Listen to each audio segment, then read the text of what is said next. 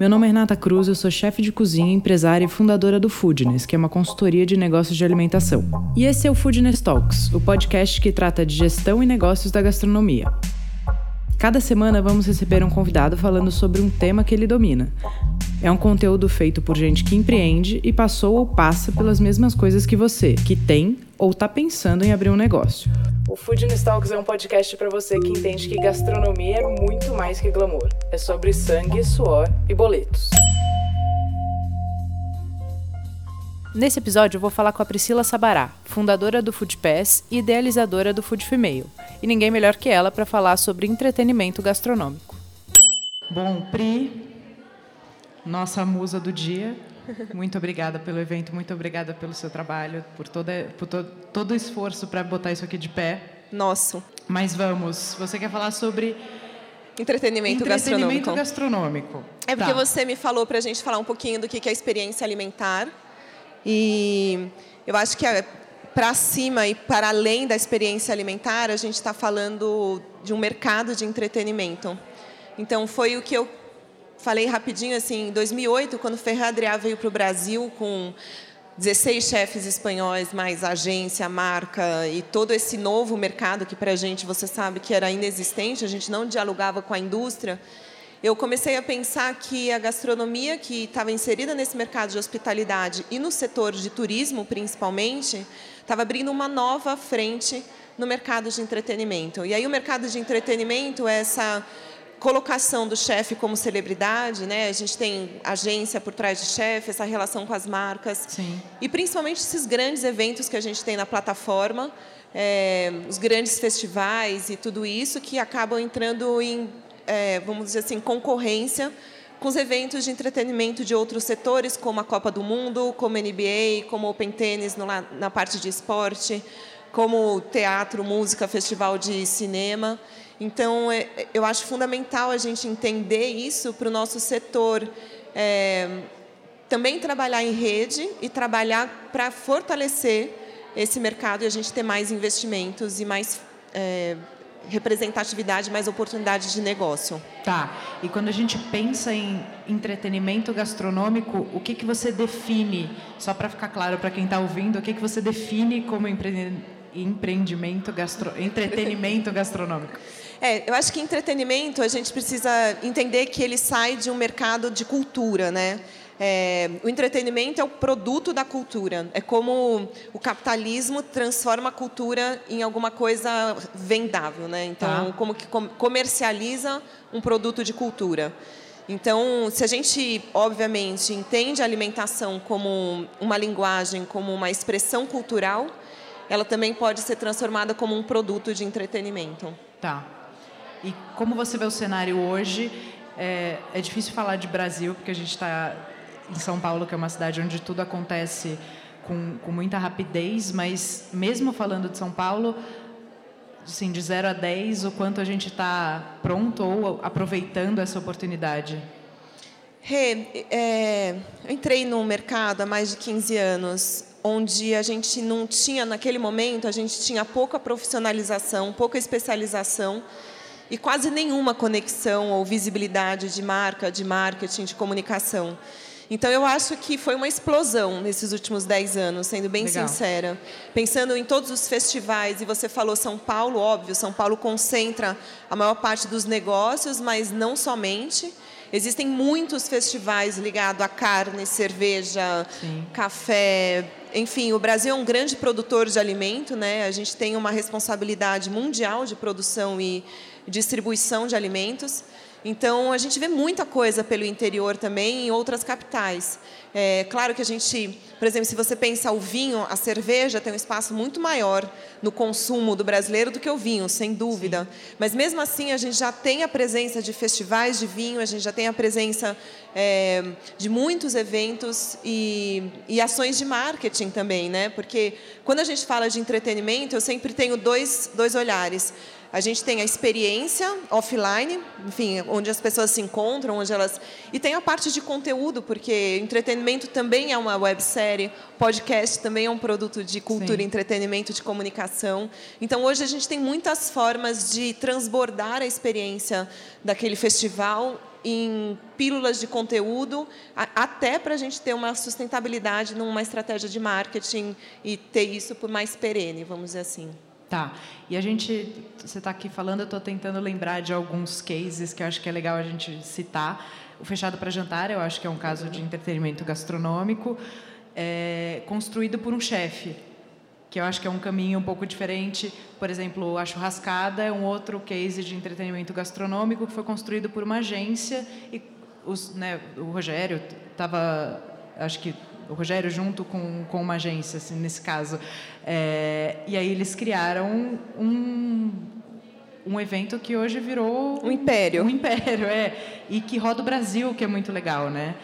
e que pode rodar o mundo, né? Porque o churrasco Sim, brasileiro a tem. inclusive, já foi. Eu, né? É. Então, eu acho que, assim, é, contando um pouquinho, eu acho que isso tem tudo a ver com a minha história, porque eu comecei a Food Pass criando esses eventos.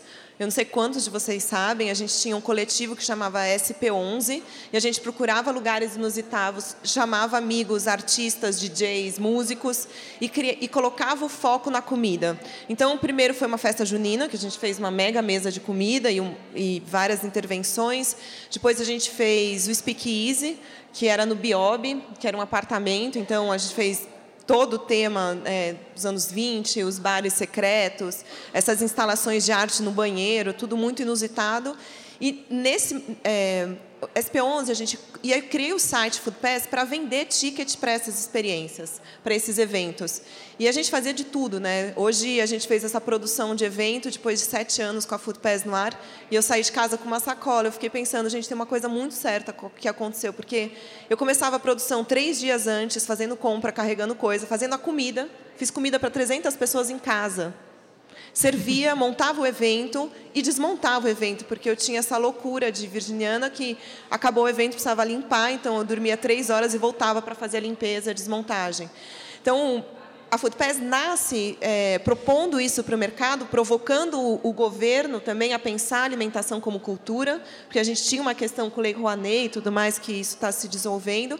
E o segundo passo foi perguntar para os chefes, né, o que, que você gostaria de fazer? Qual que é o seu projeto? O que, que você tem de história, conceito que a gente pode transformar? E aí os primeiros projetos foi Fechado para Jantar, ele nasce quase junto com a gente, a gente é parceiro desde o início, Sim. mas o Beni Novak, que a gente fazia o banquete de cinema, então eram sessões que a gente fazia estreias, pré-estreias de filmes, e o Beni pensava um cardápio super interessante para a gente assistir, é, assistir comendo, tendo aquela experiência. É, com o chefe Léo Boto, a gente fez a expedição ao Léo, que era levar as pessoas para uma fazenda para ter uma imersão. A gente tinha o Food Hunters, que a gente levava as pessoas em três restaurantes de São Paulo, entrada num lugar, prato principal outro e sobremesa em outro. Então a gente foi realmente perguntando isso para os chefes. Eu acho que a comida ela é cada vez mais também imersa no mercado de economia criativa. Sim. São pessoas extremamente criativas, com muitas ideias, e a comida é bem-vinda em muitos espaços. Né? Ela consegue dialogar com cinema, com literatura, com arte. Então, Música. Exato. Então, por exemplo, a gente fez aqui, nesse espaço Nibs Cultural, em 2016, a exposição do Sérgio Coimbra, que é um fotógrafo é, super, fotógrafo. super importante no mercado internacional né, de gastronomia. Sim. E a gente conseguiu trazer um pouco do trabalho dele como um produto de cultura mesmo. Né? Legal. Então, eu acho que é um pouquinho essa perspectiva. Massa. E como as marcas veem hoje esse apoio, Pri? Você que está fazendo essa ponte, como isso acontece hoje? É, eu acho que assim, quando eu fiz eu, quando eu fiz nutrição, eu parei seis meses só para fazer matérias optativas pela USP, para realmente entender essas humanidades e o potência social da alimentação. E uma das matérias que eu fiz, aí não foi na USP, foi depois, foi Sociologia da Alimentação com o Dória, lá no Unicamp. E daí, durante esse momento, ele já me trouxe essa ideia que é a gente precisa dialogar com a indústria. A gente não tem como, o mercado de gastronomia não tem margem suficiente para ter uma sustentabilidade financeira com crescimento, né? porque existia uma coisa, crescer, é, projetar e dominar o mercado é outra. Então, eu acho que cada vez mais as marcas, e marcas de muitos tipos, né, da indústria como um todo, está se conectando com a alimentação. A alimentação, eu falo que ela está conectada com pontos super importantes da nossa sociedade contemporânea. A gente fala de alimentação no campo, sustentabilidade, porque o alimento é o último elo do homem da natureza. A gente fala de alimentação como experiência é, artística, cultural. A gente fala de alimentação como bem-estar e saúde individual. Então, como plataforma de diálogo, para as marcas é super interessante. E o que eu acho que a gente traz com a alimentação, que é uma potência muito grande para as marcas, é a própria conexão que a própria alimentação traz. Então, aí está um pouquinho também o propósito da Food Pass, no sentido que eu, como nutricionista, tenho o objetivo de, através da alimentação, melhorar a qualidade de vida das pessoas e o que a gente identifica é que a gente teve uma desconexão com o que a gente come. Né? A gente terceirizou a nossa alimentação a partir do momento que a indústria é, se estabelece, depois da, das guerras. E se a gente. Isso trouxe problemas de saúde individual, obesidade, diabetes, é, depressão, problemas de saúde social, e problemas de saúde ambiental. Por outro lado, o alimento tem essa potência de conexão humana. Então, como que a gente pode juntar as duas coisas?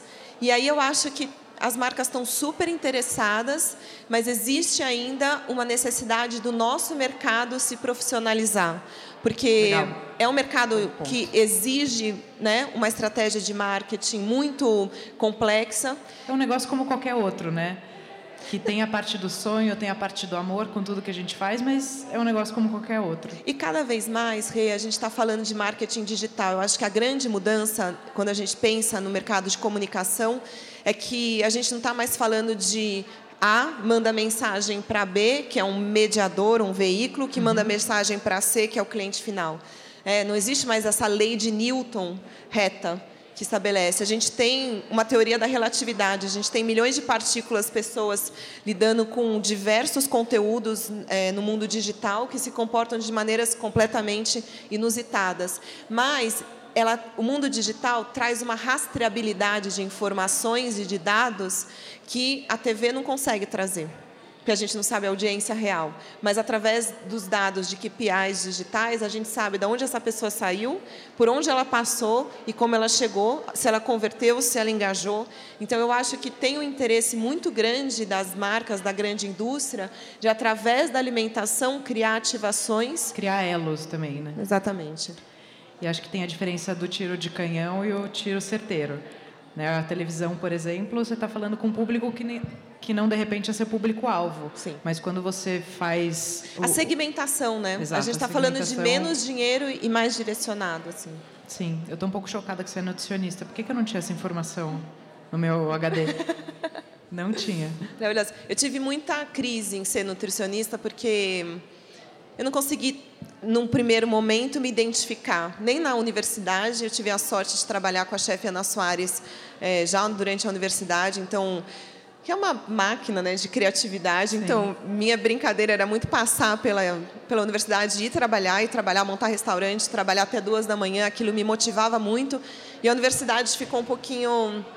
Mas eu fiz as pazes com a nutrição quando eu entendi que a nutrição é o estudo da é, é a ciência da alimentação. E quando eu entendi que a alimentação está conectada a tudo isso, independente do que a universidade me trazia, né, de saúde pública, de, enfim, é, fisiologia, etc. Então, quando a gente, eu consegui extrapolar, entender a alimentação com a potência que ela tem, econômica principalmente, né, porque eu acho que a gente é, é um consumo, quando a gente fala do consumo alimentar, é uma coisa que eu brinco que a gente tem necessidade e desejo. É diferente de roupa, é diferente de qualquer outro mercado, porque a alimentação a gente precisa comer. Sim. E essa sensação de nutrição, de restauração, é uma sensação que a gente busca diariamente. Então, ela está presente na nossa vida, no nosso cotidiano, e isso é uma potência muito grande. Além de todo o charme e, e falar que comida é sexy, né? Comida é algo que envolve as pessoas, é algo que conquista, é algo que traz carinho, é, é algo que transmite afeto. Então e, e, é o que cria elos de verdade, né? Eu costumo dizer que uma pessoa que você não gosta, você precisa falar com ela, você chama para um café, mas você não chama para jantar nunca. Para dividir a mesa, né? Eu acho que é uma das coisas mais íntimas que tem, né? A história de dividir a mesa. Sem dúvida. É, e, e a alimentação, ela a gente fala que a gente é o que a gente come, cada vez mais isso é presente, né? As nossas escolhas de consumo alimentar, elas impactam toda uma cadeia externa do alimento, do mercado e interna, né? Porque a gente é completamente conectado é, à nossa felicidade, ao nosso bem-estar, dor de cabeça, ao nosso ânimo, à nossa força diária, é, super impactado com tudo que a gente escolhe ingerir. Sim, com certeza. E Pri, voltando para a história um pouco do entretenimento mesmo, para quem quer entrar nesse mercado, né, ou quem tem um restaurante quer criar alguma coisa específica, quais são os pontos, assim, quais são os caminhos? Acho que primeiro tem um cuidado para criar um negócio legal, que realmente diga alguma coisa, não seja só uma buchitagem para fazer bagunça. É, e o segundo ponto é fazer uma coisa financeiramente sustentável.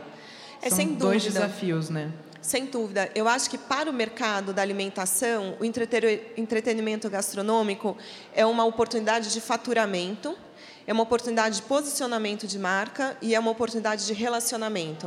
Eu acho que são esses três principais objetivos que qualquer restaurante, especialista, produtor independente precisa ter em mente. É, buscando sempre sustentabilidade financeira, né? A Foodpass, a gente vende ticket porque a gente realmente acredita que o cliente final está disposto a dividir esse investimento com a marca, a dividir esse investimento com o produtor, que ele não quer ser só convidado, ele quer realmente se engajar nisso. Então, o que eu digo assim, primeiro ponto é tenha relevância. Eu acho que mais, né, de ser legal é relevante. Eu acho é. que um ponto antes da relevância é ter, é ter um porquê. Né? Aquilo precisa fazer sentido, precisa ter um público-alvo, precisa ser legal para a sua marca, precisa ter aderência com a sua marca. Precisa fazer parte do seu DNA, né? tem que ter a Sem ver dúvida. com o seu conceito. Então, é, toda vez que me chama, o mercado me chama para falar, quero fazer alguma coisa, o que, que a gente pode fazer? Qual que é a sua história? Qual que é o seu propósito? Qual é o seu conceito? Quais são os valores que estão no seu DNA? Como que daí com isso a gente cria alguma coisa relevante?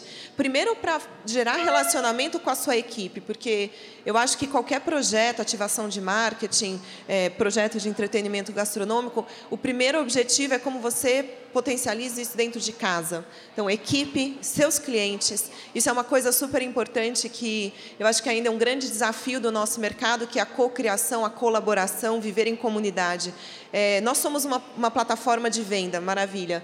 É, muita gente chega na gente e fala: eu quero que você divulgue para a sua comunidade, eu vou divulgar para a minha.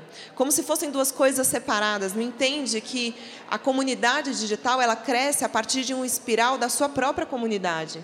Então não adianta você fazer uma ativação, criar algum evento sem ativar os seus principais clientes que já estão dentro do seu restaurante, né? Sim. Então até trazendo relacionamento, por isso que eu falei, é uma oportunidade de faturamento, a venda de ticket ajuda nesse faturamento. É óbvio que é, valor de patrocínio de marca é super importante para gerar também mídia e pagar Sim. cachê. O valor da marca não é para fazer a sustentabilidade, para pagar custos de produção. Então, porque as marcas, é isso que é fundamental entender. Muita gente chega com projetos, e aí eu preciso fazer um parênteses, nesses sete anos vieram inúmeros projetos geniais. É, na nossa mesa, falando, eu tenho essa ideia, como que eu coloco isso no mercado, como que eu preciso captar dinheiro com as marcas. E eu sempre trago que captar dinheiro com as marcas é uma responsabilidade que as pessoas não Sim. têm ideia do tamanho. Porque a marca ela não quer simplesmente estar no seu evento, ela quer um retorno de KPIs muito claros, de presença de pessoas, de importância de presença de pessoas e de visibilidade desse conteúdo e alcance em mídia. Então, a gente criou é, recentemente na Foodpass a incubadora de projetos que exatamente para o mercado, então como que a gente pode pegar esses embriões, né, de super geniais e trazer para eles primeiro um olhar de sustentabilidade, então construir um business plan realmente, redesenhar a experiência, trazendo um plano de marketing assertivo que traga esse retorno que a marca quer, e aí sim ir para o mercado fazer rodadas de negócio e captação. E aí a plataforma, como a gente já tem uma comunidade engajada, a gente entra como media partner para dar sustentação para esse projeto, porque um projeto, quando nasce, ele precisa dessa comunidade. Eu acho que o co-branding, na nossa cabeça, é só co, colaboração, co-branding, co-criação, porque sem isso a gente realmente não consegue construir nada. Se a gente não juntar várias marcas para fazer um evento como esse, porque, como eu entendo, o Food Female é uma plataforma de conexão para o Foodness, para o Food Lab, para outros é, projetos que tenham o mesmo objetivo, né? Então é com isso que a gente ganha força e traz oportunidade, realmente visibilidade para o nosso mercado. E as parcerias, né? Eu acho que eu, você e a Paty, a gente tem até nomes parecidos. e a gente achou um elo ali muito bacana, né? Tá, a gente está sempre circulando no mesmo, nos mesmos lugares e usando a coisa de sermos complementares. Hey, eu digo que quando eu fiz uma pós em comunicação e tinha um professor de Gente muito letrada, senhora. É, bem nerd, bem nerd. E, e, o professor de semiótica ele trazia um conceito que eu acho genial, que é essa mudança de paradigma que o mundo digital traz, né? Então a gente sai de um, um um mundo pensado por Newton. Eu estou trazendo essa história da física porque para mim é muito importante com leis. Então, lei da gravidade acontece assim: Einstein traz a teoria da relatividade e isso tem um impacto gigante na nossa vida. Então, eu, cada vez mais a gente entende que a gente está saindo do capitalismo da propriedade para o capitalismo da cocriação. Dentro do mundo da tecnologia, existem várias formas de software sendo desenhados, desenvolvidos por milhões de pessoas pelo mundo. Isso é super interessante, porque a gente não está mais falando que ah, a minha receita é única e é exclusiva e, e meu, minha ideia. Não existe mais. No momento que eu tenho uma ideia, tem outras pessoas tendo essa mesma ideia, as coisas estão ressonantes. Então, isso é fundamental a gente, acho que aceitar, não é nem entender, nem querer, é aceitar, porque já é assim. Não adianta se a gente pensar em direito de propriedade intelectual hoje dentro do mundo digital, é uma loucura, né? Sim. Porque mesmo, vamos pensar, um podcast ou uma receita que você divulga, ou um conteúdo, uma ideia, isso é totalmente e é positivo que seja replicado. É super importante que isso seja para todos. É claro que a, a, gente tem que proteger, né? tem é, essa nova lei de proteção de dados. A gente está falando no Web Summit o ano passado, a gente estava falando que em 2019, 50% da população mundial vai ter acesso à internet. Isso tem uma mudança radical no mundo que a gente vive. Mas, sem dúvida, a internet ela mexe com esse conceito de propriedade, de individualidade e te coloca obrigatoriamente em rede.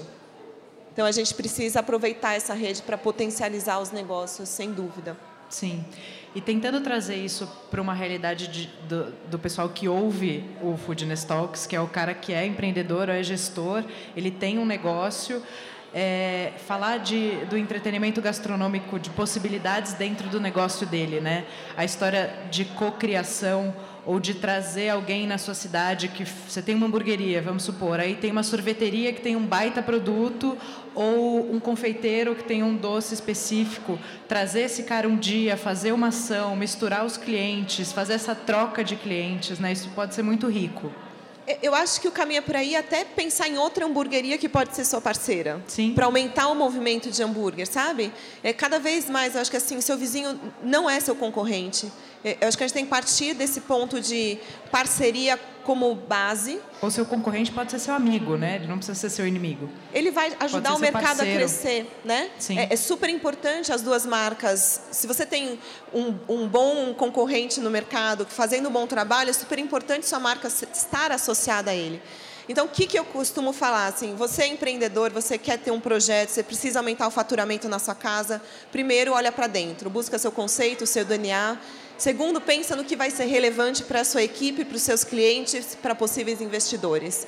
E aí, é, cria um planejamento. Eu acho que isso é uma coisa quase abstrata no nosso mercado, porque a gente tem ainda no Brasil uma, um mercado de alimentação muito focado em empresas familiares, muito focadas em empreendedores. Eu costumo dizer que a, a comida é a porta do empreendedorismo do Brasil. Sim. As pessoas desempregadas. É o segundo maior segmento, né? O primeiro é beleza, o segundo é alimentação. É aquela coisa que as pessoas começam fazendo. Então, como que você pode criar um planejamento? Então, acho que de, olha para dentro, vê qual é a sua potência, olha para fora, vê quais são essa cadeia, que, essa teia né, de outras pessoas, outros parceiros, chefes convidados, outros especialistas que podem compor é, esse movimento com você. Faz um planejamento, é super importante, porque eu acho que nesse processo, até da Foodpass, eu entendi como é transformar uma ideia num projeto e transformar um projeto num negócio. Eu acho que são etapas Ótimo. completamente diferentes.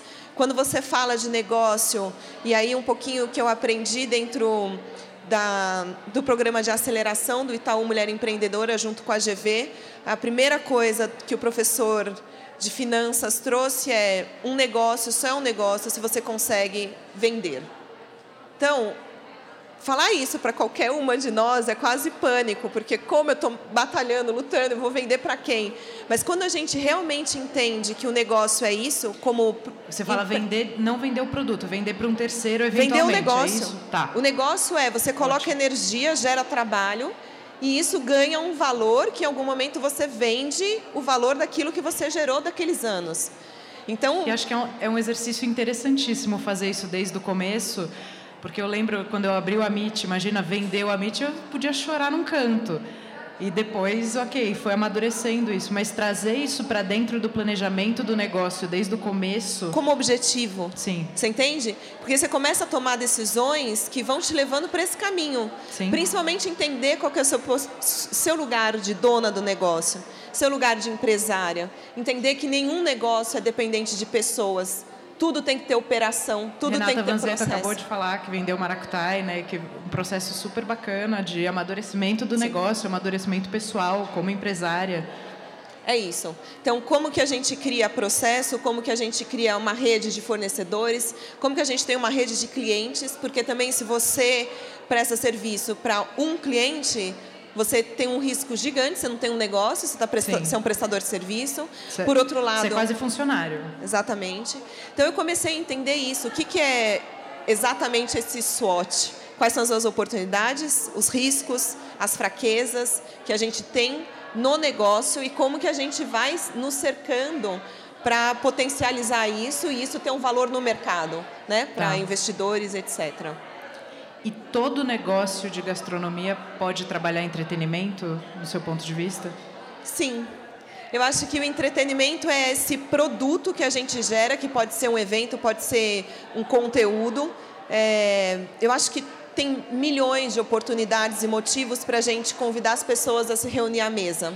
E isso pode ser causas políticas, a gente já teve na Pass, eu acho que o FIST, que era um, é um festival global que reúne pessoas no mesmo dia em vários restaurantes do mundo para discutir aquecimento global, para discutir desperdício, para então assim é uma plataforma de encontro, né? A comida é essa plataforma. Então a gente pode hoje a gente vê cinco grandes frentes assim: diversão, conhecimento, é, turismo né, e viagem, eu acho que isso também é uma coisa, tours, é levar as pessoas para... Eu acho que tem uma coisa, Rê, que é muito interessante no mundo de hoje, que tem a ver com Bauman, né, que, é, que traz essa teoria das bolhas, da liquidez, da modernidade líquida, que é a, a experiência gastronômica, ela saiu em absoluto dos restaurantes. Você pode ter uma experiência gastronômica em qualquer lugar de muitas formas. Você pode ter uma experiência gastronômica pedindo delivery. Principalmente né? na sua casa. Então, tem isso, tem essa possibilidade e tem esses todos os outros lugares que a gente consegue introduzir, fazer pop-ups, fazer instalação, fazer intervenção gastronômica. A própria rua, né? Eu acho que assim, aqui no Brasil, quando eu comecei a Food Pass, a gente tinha o piquenique com o Tchetcho, e porque tinha esse papel de ocupação urbana, como que a gente pode ocupar as praças? Por que, que a gente não tem piquenique no Brasil? Por que, que a gente não faz piquenique no Brasil? Como o piquenique é essa possibilidade de a gente ter um encontro de pessoas no ambiente público, não privado, né, convivendo com outras pessoas, olha a potência disso. Como a comida pode ser uma desculpa, uma ótima desculpa, um ótimo motivo para reunir as pessoas. Então eu acho que é isso, assim, a alimentação está ligada com vários temas econômicos, políticos, sociais.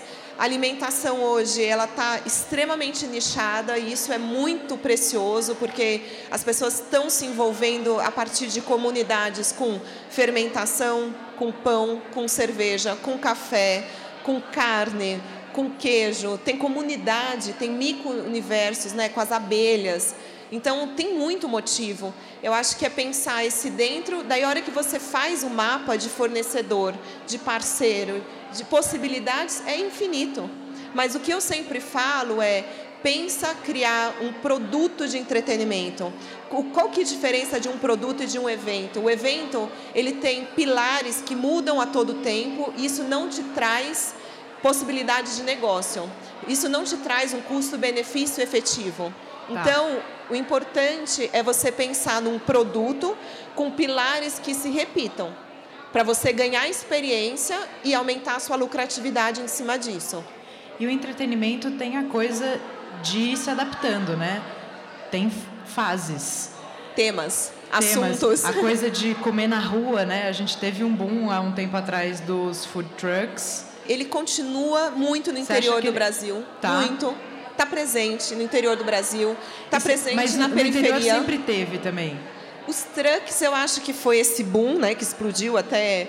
É, é interessante que a Joana, minha sócia, é casada com a, o, o, dono da Truck Van, que em algum momento ele, ele sempre fez carroceria, caminhão, ambulância, em algum momento ele começou a fazer cozinha, né? Sim. E para ele foi muito claro essa quebra, assim, de repente todo mundo queria carrinho, carro, enfim.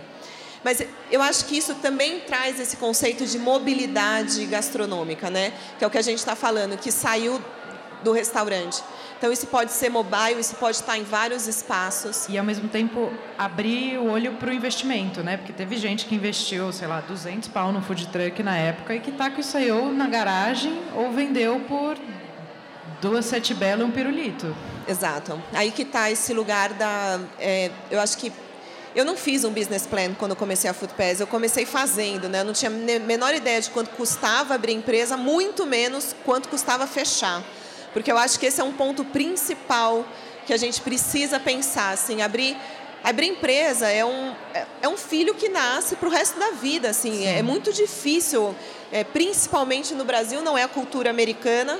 Eu acho que nos Estados Unidos é muito mais fácil abrir, fechar, falir. É, tem uma, o mercado tem uma dinâmica que possibilita isso de uma maneira muito mais leve, mas no Brasil a gente tem um rastro.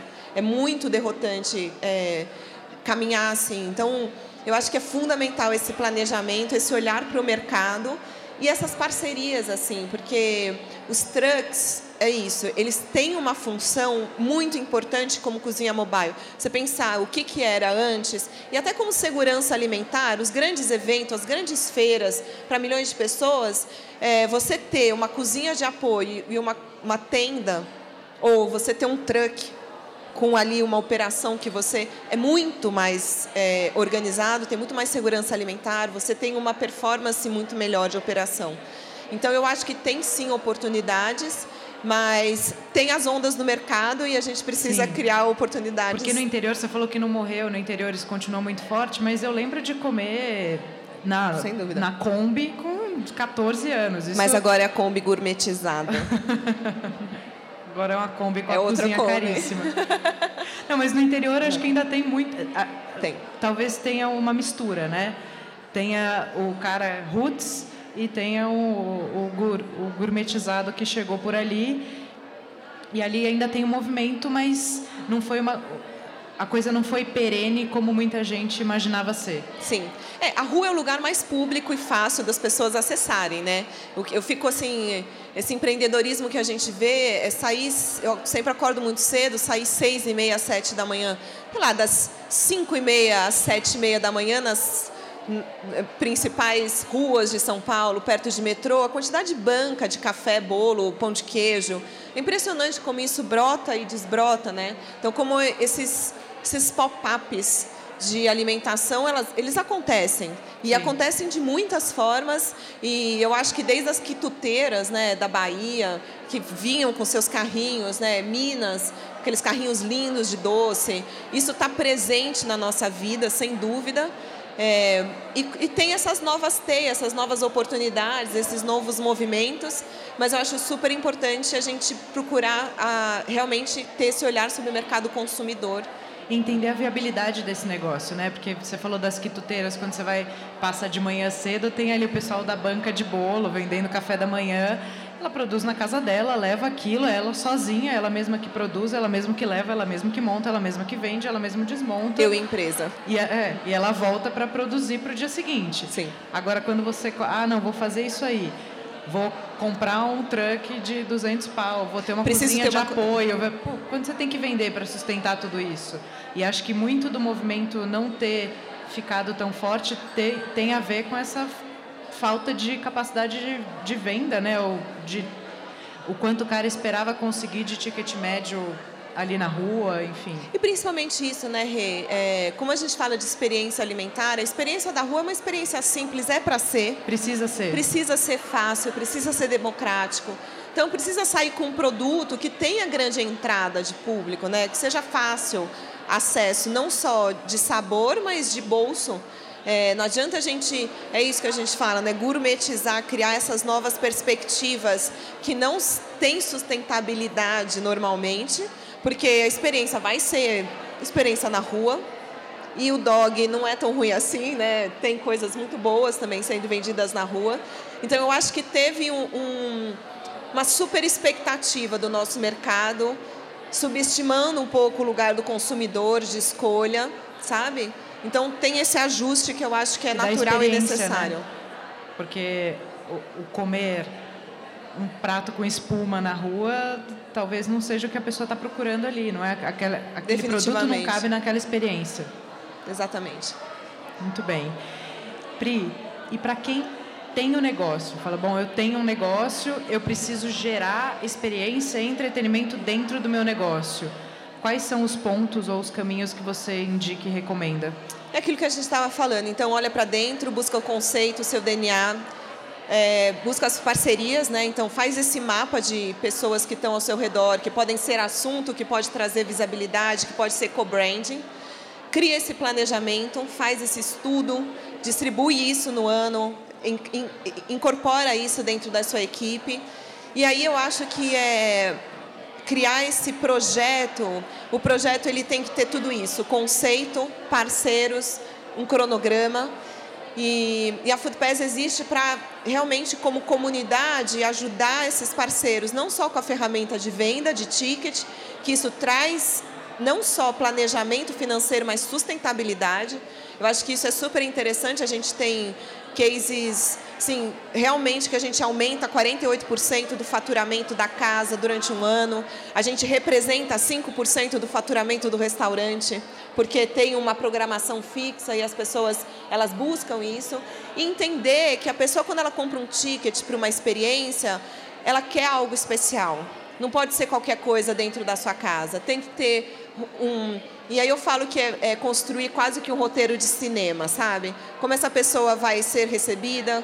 É, Para mim, o desejo alimentar, assim, um bom serviço é que aquele que encara o desejo como um pressuposto. Então, você antecipar o desejo da pessoa, pensar como vai ser esse roteiro de comida, de bebida, não precisa ter muita comida. Eu acho que a gente está vivendo cada vez mais que essa coisa de menu degustação de 20 pratos virou uma coisa quase insustentável, sabe? As pessoas. Mas o menu degustação não é ruim em si. O menu degustação pode ser uma super experiência alimentar. Veja a Casa do Porco, que tem um faturamento enorme em cima do menu degustação deles, que corresponde, sei lá, 60%, 70% do faturamento da casa. Então, pensar isso como experiência, realmente com começo, meio e fim, não é uma coisa de cinco horas, não pode ser uma rave, sabe? Eu acho que as pessoas, a gente tem muito prazer em servir e eu acho que é muito difícil transformar isso como um produto, né? Então, entender que não, você não está servindo em casa. Quando eu fazia esses eventos, óbvio que a gente conversa, traz os amigos, traz essa potência a partir das pessoas que estão próximas da nossa comunidade e o boca a boca é super importante, mas tem que pensar como produto. Isso é um produto, eh, tem três etapas por exemplo, fechado para jantar é genial. É comida, música, arte. Acabou. E é sempre assim. É sempre num lugar inusitado. Desde 2014, quando Sim. a gente vendeu o primeiro, ele tem essa mesma essência. Ele não faz uma cozinha super complicada. Ele está muito focado na diversão. Então, você pode pensar em diversão, você pode pensar em bem-estar, você pode. Depende do seu DNA. Você pode pensar em conhecimento, depende do seu DNA. Mas você cria esses três pilares e aquilo se repete. E aquilo e tá vira. dentro do DNA, né? Eu vejo a história do menu degustação acho que é um bom exemplo. Nem todo mundo precisa ter menu degustação. De repente não faz sentido com, com, o, seu, com o seu negócio. Né? E é entender o que faz sentido com o seu negócio, o que seu cliente busca quando ele vai na sua casa, quando ele consome o seu produto. E, e como criar você posiciona coisa ligada a isso, né? E posiciona seu, seu produto no mercado, né? A hora que você faz, sei lá, convida um produtor de fungo ou um produtor orgânico ou fala de punk, se você está falando com o mercado, muito claro, você está determinando, você está delimitando, ou você está querendo atrair um pouco desse, desse público, né, que está procurando isso. Quando você traz um super sommelier, um super é, barman que vai trazer coquetelaria, você está direcionando para outro mercado. Isso é muito claro, isso é um discurso. É por isso que eu fui estudar comunicação, porque eu fui entendendo que a alimentação, um cardápio, tem todo um discurso por trás. Da onde vem essa comida, como se coloca isso, como se apresenta isso. Se você fala no diminutivo para trazer mais conforto, se não. Como você serve isso, se é um bolzinho, se é um prato raso. Tudo isso é uma linguagem. E, e, é por aí que a gente vai construindo esse produto. Eu digo sempre produto porque a gente é um marketplace, né? Então a gente apresenta vários produtos para o mercado. E aí o, o próximo passo é como que você transforma seu produto em algo sexy que daí tem a ver com conteúdo, tem a ver com contar história. Esse storytelling que você constrói para falar das todos os pontos da sua potência, os pilares do seu projeto e trazer envolvimento de pessoas para isso. Outro, outro ponto acho super interessante que muita gente vira para a gente e fala assim, ah, mas eu já vendo. Eu, eu, tenho facilidade da venda. Mas nosso objetivo não é que você somente venda. É óbvio que o faturamento para o evento é super importante. Mas o objetivo é que você, a partir disso, seja uma estratégia de marketing para falar com novos públicos, falar com um público especializado, falar com influenciador e formador de opinião. Então, é uma oportunidade de faturamento, posicionamento e relacionamento sempre. Muito bem. Vamos. Sempre um prazer falar com você. Agora, a gente Obrigada. nunca tinha gravado, né? Agora é a primeira vez. Obrigada, Rê. Obrigada a você, meu bem. Vamos abrir perguntas? Parabéns pelo Foodness. Obrigada, amor. Você, aliás, você é, é participante ativa, né? Sim. né? Foi uma das primeiras pessoas para quem eu contei o projeto. Desde o momento embrionário. Sim. Como que a gente faz é, da cozinha sazonal, por exemplo, numa pousada em que ela tem um é, um movimento específico de finais de semana e controlar estoque e trazer aquela coisa fresca e trazer aquilo como a, fazer com que a pessoa prefira ficar no seu espaço do que ir comer em outro lugar. É, eu acho difícil, às vezes, pensar em ter coisas de qualidade versus como você controla esse estoque de coisas, de produtos artesanais. É, e como fazer isso ser atraente, de repente com um chamativo de um pôr do sol, é, que aquele seu espaço você vai ter a vista mais bonita. Eu, eu tenho dificuldade de conseguir bolar um cardápio é, pensando nessa sazonalidade de não ter muita perda, mas ao mesmo tempo eu me recuso a serviu uma coisa muito simples, muito é, comum. Não simples de, de ser simples ou chique, simples de algo que pré-pronto, algo congelado. Eu tenho bastante dificuldade em conseguir me encontrar no cardápio nesse, nesse cenário. Acho que a sazonalidade dos alimentos foi desde sempre um ponto de partida para os grandes festivais e as grandes festas do mundo é, sempre no tempo de colheita havia festa. Então, teve para um projeto que eu estudei um pouco da cultura italiana e as sagras. Tinha a sagra do trigo, do tomate. Então, e aí, por outro lado, a gente pode trazer um, um trabalho da Roberta Sudbrack, que fez um trabalho de cozinha em cima de um ingrediente. Então, eu acho que se você está no campo, se você está próximo é, dessa sazonalidade, dessa natureza, é muito importante você trazer isso para a mesa. E aí, eu acho que é técnica de cozinha e como você pode até conceber um menu inteiro com dois ingredientes, com três ingredientes, utilizando, colocando esses ingredientes no seu melhor momento, né? Como diz o Alex, que é gastronomia é isso, você explorar todas as possibilidades desse ingrediente. Mas eu acho que isso é fundamental. Eu acho que você consegue é, ter esse diálogo com a natureza, trazendo essa potência da própria natureza, que é a colheita. Então, pode ser você levar seus clientes para fazer a colheita e depois uma oficina, pode ser fazer um menu riquíssimo, harmonizado, com todos esses, com um ingrediente ou com três ingredientes e essa criatividade que você pode ter mas sem dúvida, como eu disse, é um roteiro de cinema. Então, se você ainda tem o privilégio de ter um pôr do sol num espaço lindo, aproveite isso. Crie uma experiência como se fosse um roteiro. Então, as pessoas vão ser recebidas aqui com uma água aromatizada, com um drink, com welcome drink. Depois tem uma música, tem um, uma viola. É, como que você consegue também trazer um pouco da sua comunidade, né? Da sua comunidade local, da, trazendo esse, essa potência da cultura, porque eu acho que as pessoas cada vez mais estão buscando experiências imersivas, vivências, né? A gente fala experiência, mas agora a gente está cada vez mais falando em vivência. E vivenciar algo não é só assistir. Então é pensar isso, como essa interlocução, essa interação pode acontecer dentro do seu espaço como que você traz essa questão da terra, que eu acho que tem infinitas formas, e se, e se apega a isso. Você está ali, você está vivendo aquela, aquele momento da berinjela, você está vivendo o momento da abóbora.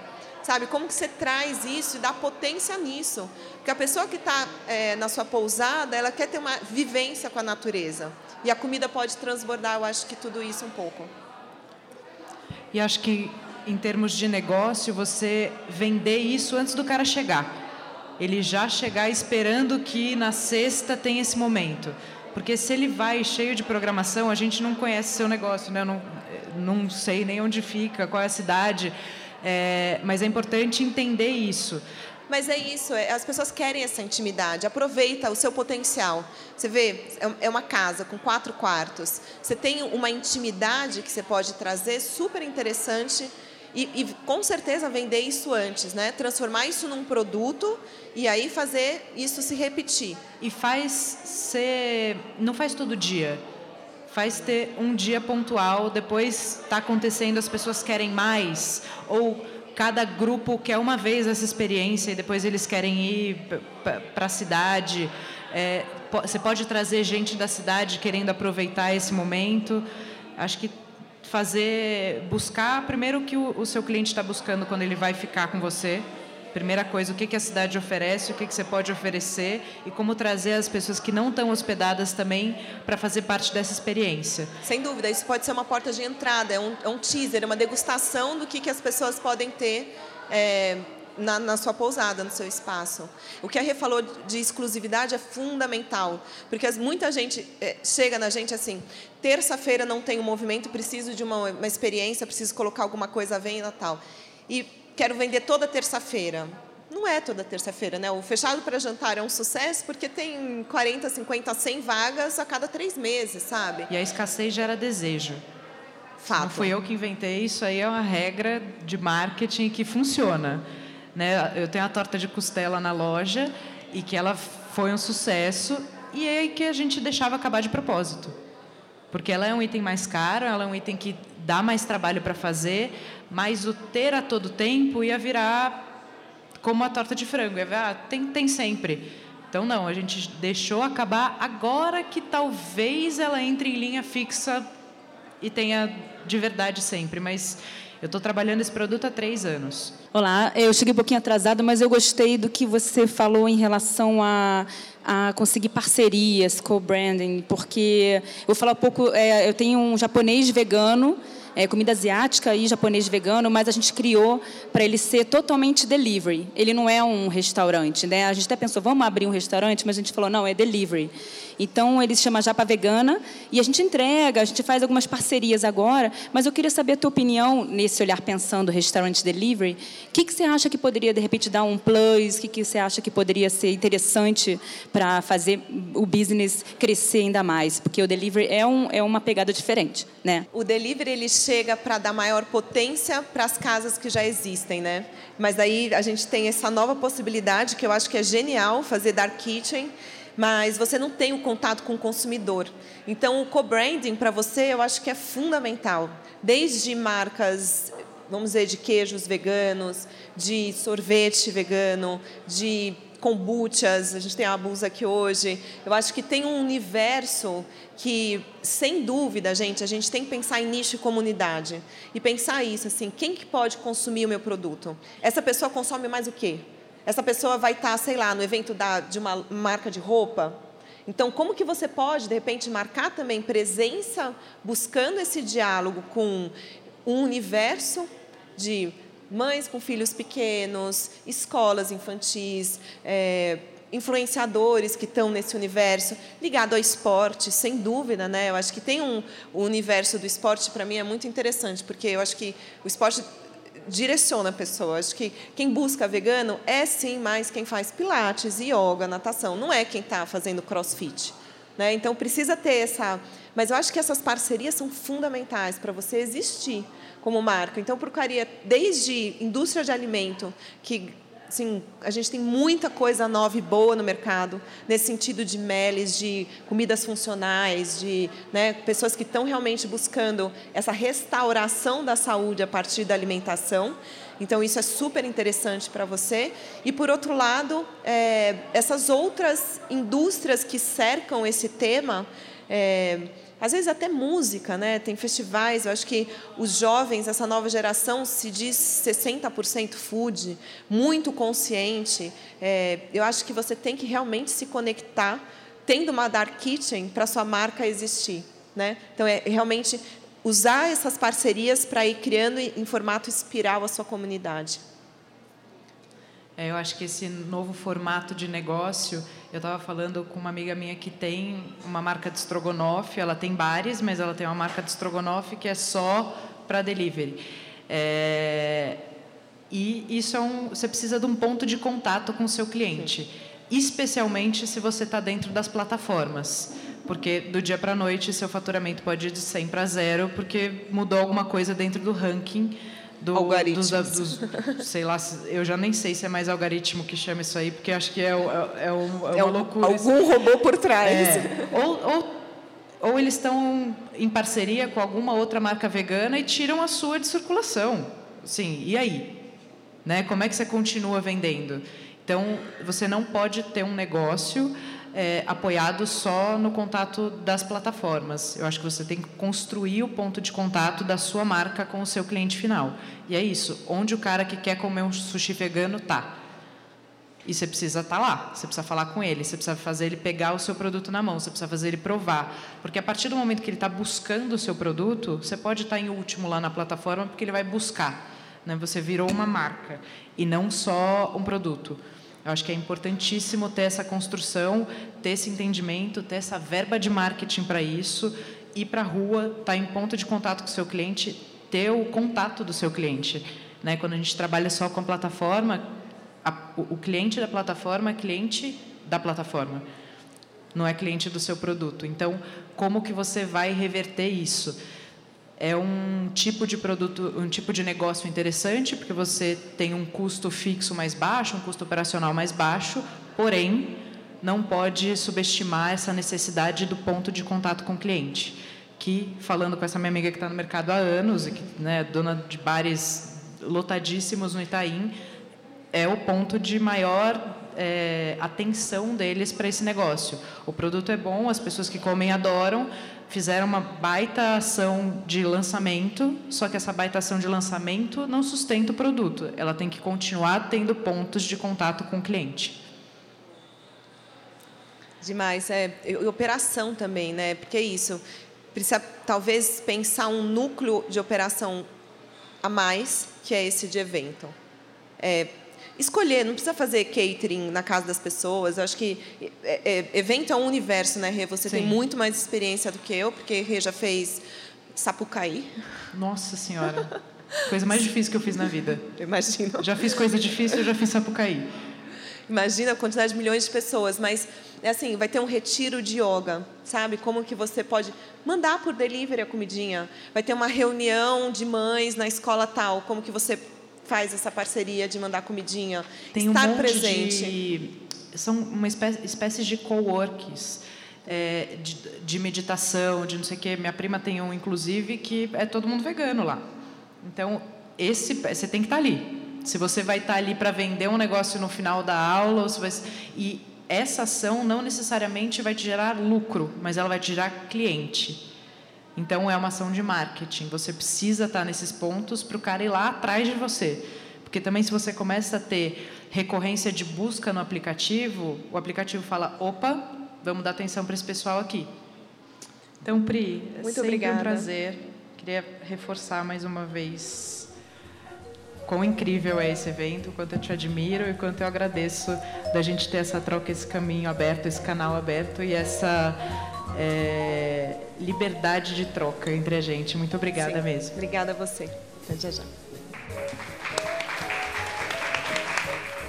E para encerrar esse episódio, a gente agradece mais uma vez a Nadir Figueiredo pelo apoio ao Foodness e aos empresários do nosso segmento.